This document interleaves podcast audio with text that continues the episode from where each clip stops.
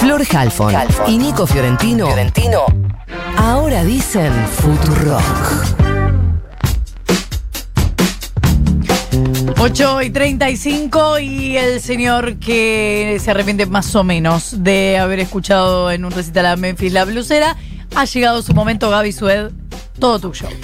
Bien, habíamos dejado picando la pregunta, ¿gobierna Alberto o gobierna Cristina? Es algo que este fin de semana habrán leído, habrán escuchado bastante.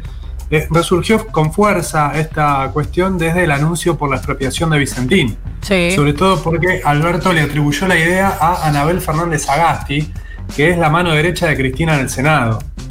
Eh, el anuncio, lo reconocen hoy en el gobierno, fue algo precipitado, poco preparado, y a partir del jueves incluso la corrieron a Anabel Fernández Agasti del escenario y colocaron en su lugar a Luis Basterra, ministro de Agricultura, y a Omar Perotti, gobernador de Santa Fe, como para dar otra imagen a los anuncios. Sí. Eh, este caso puntual hizo que se hablara mucho de la incidencia de Cristina. ¿Cuánto influye la vicepresidenta? Bueno, lo primero que tengo para decirles es que influye más que cualquier otro vicepresidente que hayamos conocido hasta ahora. Eso sin duda. Y tiene Cristina- todo el sentido, ¿no? Sí, sí, tiene sentido. Por supuesto, Cristina no se encerró en el Senado ni se limitó a un papel formal. Dio incluso batalla interna en muchas cuestiones, eh, como por ejemplo por el manejo del Servicio Penitenciario Federal, que terminó en manos de Garrigós de Rebori, una dirigente a la que ella le tiene mucha estima. Pasó también con Lancés, salió Banoli, entró Fernanda Raberta. Eh, en definitiva, este es un gobierno de Alberto y de Cristina también. Ellos hablan todas las semanas, tienen una suerte eh, de conversación y de deliberación permanente. Cristina tiene este, veto sobre las decisiones más importantes del gobierno. Eh, podría decirse que el que toma las decisiones en última instancia es el presidente, pero sin duda ellos dos, y solamente ellos dos, forman parte de la verdadera mesa chica del gobierno. Una mesa en la que, por ejemplo, no está Sergio Massa. Eh, podría decirse, bueno, es un gobierno de coalición. En todos los gobiernos de coalición hay incidencia de todas las partes de la coalición. Sí, pero es eh, uno particular, porque en los gobiernos de coalición el presidente corresponde al socio mayoritario de la coalición. En este caso, el presidente rechaza la idea de construir un albertismo y se para desde la campaña como un CEO de la unidad, un manager de la unidad. Ahora, Intenta, sí, Perdón, eh, Gaby, sabemos que Alberto eh, tiene una imagen distinta de la de Cristina, por eso Cristina le pide, como dice ella, que sea el presidente en la fórmula, pero ¿piensan tan distinto? No, no, en cuestiones de fondo no, pero sí surgen algunas cuestiones puntuales en las que tienen diferencias, como pasa en una, en una coalición. Eh, te decía que la tarea que se ha dado Alberto es administrar esas cosas en las que piensan distinto, esa Claro. heterogeneidad, y que todos los socios se mantengan este, con los pies dentro del plato. En definitiva, para mí, digo, retomando la, pregunta inicial, no tiene tanta importancia si tal decisión eh, fue una idea de Cristina o fue una idea de Alberto. Lo que importa es el resultado final, es decir, cuáles son las propuestas y las políticas del gobierno nacional. Si en el proceso decisorio tuvo más incidencia Cristina, tuvo más incidencia Alberto, fue una idea de masa, la verdad es que no, no importaría. Claro. Eh, concretamente, no importa si la idea de Vicentín fue de Cristina, lo que importa es que Alberto Fernández, como presidente, la tomó como propia, firmó la intervención y está por mandar el proyecto del Congreso. Claro. Ahora, esto sí me parece nos lleva a plantearnos otra pregunta, que es, ¿el presidente puede mantener la homogeneidad a la vez que trata de surfear sobre esa heterogeneidad? ¿Puede mantener la, la homogeneidad del frente interno? Eh, ¿Puede en estas condiciones hacer que ese proceso decisorio interno se traduzca después en una decisión que lleve su sello y que tenga todo el peso de su autoridad? ¿O esa heterogeneidad y esa, ese proceso decisorio sale a la luz y le quita fuerza a las decisiones del presidente porque queda en cuestión a ver si es una decisión suya o es una idea de la vicepresidenta que él se vio obligado a apoyar. Me parece que ahí hay algo eh, que todavía no está del todo cerrado. Eh, de hecho, en la cuestión de Vicentina hay algo que a mí me llama la atención, el oficialismo no salió, el oficialismo, digo, eh, en, en todo su conjunto, no salió a defender todavía la expropiación. Hmm. Lo hizo el presidente, lo hicieron los funcionarios que están directamente involucrados, pero no lo escuchamos todavía a Sergio Massa como tercer socio de la coalición, en la que es la decisión más trascendente que ha tomado el gobierno hasta ahora eh, salir a defender la medida. Y los gobernadores escucharon más allá de Perotti que está involucrado, incluso Perotti. Perotti no, eh, no defendió la expropiación en ningún momento, sino que dijo que se estaban buscando medidas superadoras.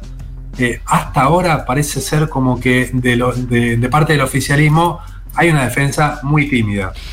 Porque Eh, también aparece esta idea de que em, como las, las propuestas más de izquierda, por resumirlo sí, feo, sí, sí. eh, son eh, le pertenece a, Cri- a Cristina Fernández de Kirchner o al kirchnerismo y que Alberto Fernández, sí, eh, como parte de eso y como representante de eso, se hace cargo, pero casi como si no pudiera decir que no. Claro, y eso le quita fuerza a esa decisión.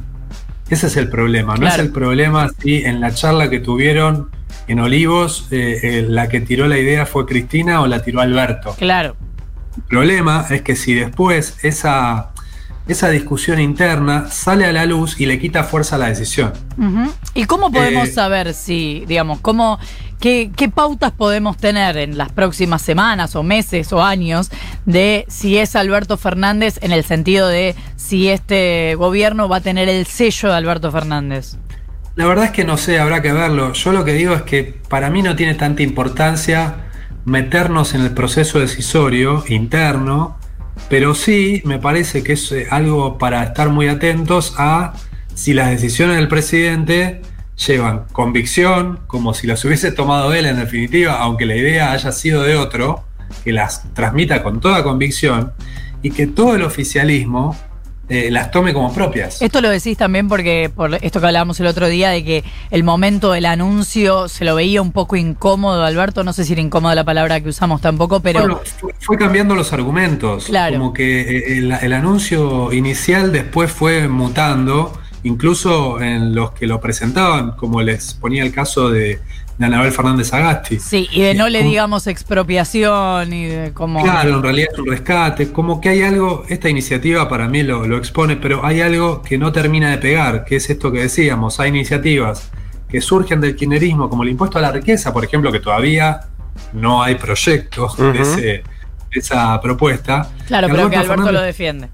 Claro, toma con demora y sin ganas Sí. esa posición y que el resto del frente de, de todos pareciera no asumir como propias porque no saben bien si Alberto las apoya o no. Gaby, y también hay una cosa que me parece que eh, marca una diferencia que es más allá de cuál es la decisión este, de fondo, para mí donde se marca la diferencia muchas veces tiene más que ver con, con los modos, con el cómo, digamos, que con el qué. ¿A, qué voy? Por ejemplo, yo estoy, este, esto es absolutamente contrafáctico, pero estoy convencido de que si la expropiación se hubiese hecho durante el gobierno de eh, Cristina Fernández de Kirchner, de ninguna manera Cristina hubiese eh, recibido a Nardelli uno o dos días después de eh, anunciar la expropiación. Digo, en ese trato, en ese vínculo por ahí, se ve más el sello Alberto que en la decisión de fondo, ¿coincidís? Sí, hay que ver si Alberto hubiese apoyado esta expropiación si la decisión era También. se tomaba durante el gobierno de Cristina. Eh, digo, teniendo en cuenta su posición, eh, por ejemplo, respecto de la, privatiz- la expropiación de IPF, que la apoyó o eh, no se opuso a la cuestión de fondo, pero cuestionó mucho las formas y puso las formas en, en primer lugar, hizo hincapié en eso. También es cierto que es un 2012. momento difícil para, quiero decir, que Alberto Fernández hoy, además en cuarentena, pero supongamos que no hubiera tal pandemia, hoy, a seis meses de haber arrancado el gobierno, tenga que imponerse por sobre eh, quienes le contribuyeron fundamentalmente a generar esa coalición y a que él se vuelva presidente, bueno, quizás es con el tiempo, pero quizás no, no es ahora. Totalmente, por eso yo no, no- no- me parece que no, no hay que responder esta pregunta de manera terminante, gobierna Alberto, gobierna Cristina, en realidad gobiernan los dos. Claro. eh, y En realidad gobierna el proceso gobierno, digo. Sí. Sí, es el gobierno de los dos. Y ese proceso decisorio, eh, si hay más o menos discusión adentro, tampoco debería este, ser determinante. Y, y esto es, como vos decías, es dinámico y hay que ver la forma que va tomando es lógico que se vayan acomodando a algo que es totalmente novedoso y que en el camino haya tensiones y haya algunas cosas que no salgan del todo bien o que queden expuestas a la luz. Eh, pero sí me parece que hay que marcar que en algún punto van a tener que transformar esa heterogeneidad de discusión interna en una homogeneidad de decisión. Que cuando el gobierno anuncia, porque lo anunció el gobierno, la expropiación o el proyecto de expropiación de Vicentín, todo el oficialismo, desde más a los gobernadores, a los sindicalistas, lo tomen como una decisión propia. Porque si cuando Alberto anuncia una medida queda en el aire flotando, bueno, pero ¿esto es de Alberto o es de Cristina?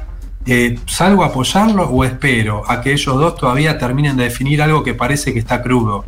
Eh, eso sí me parece que, que van a tener que ir resolviendo más rápido para no quitarle peso a las decisiones del gobierno, más allá de si en la interna fue una idea de Cristina o fue una idea de Alberto. Muy bien, entonces estaremos atentos como advierte Gaby Sued. Gracias Gaby por hacernos pensar. A ustedes un beso. 15 minutos para las 9 de la mañana.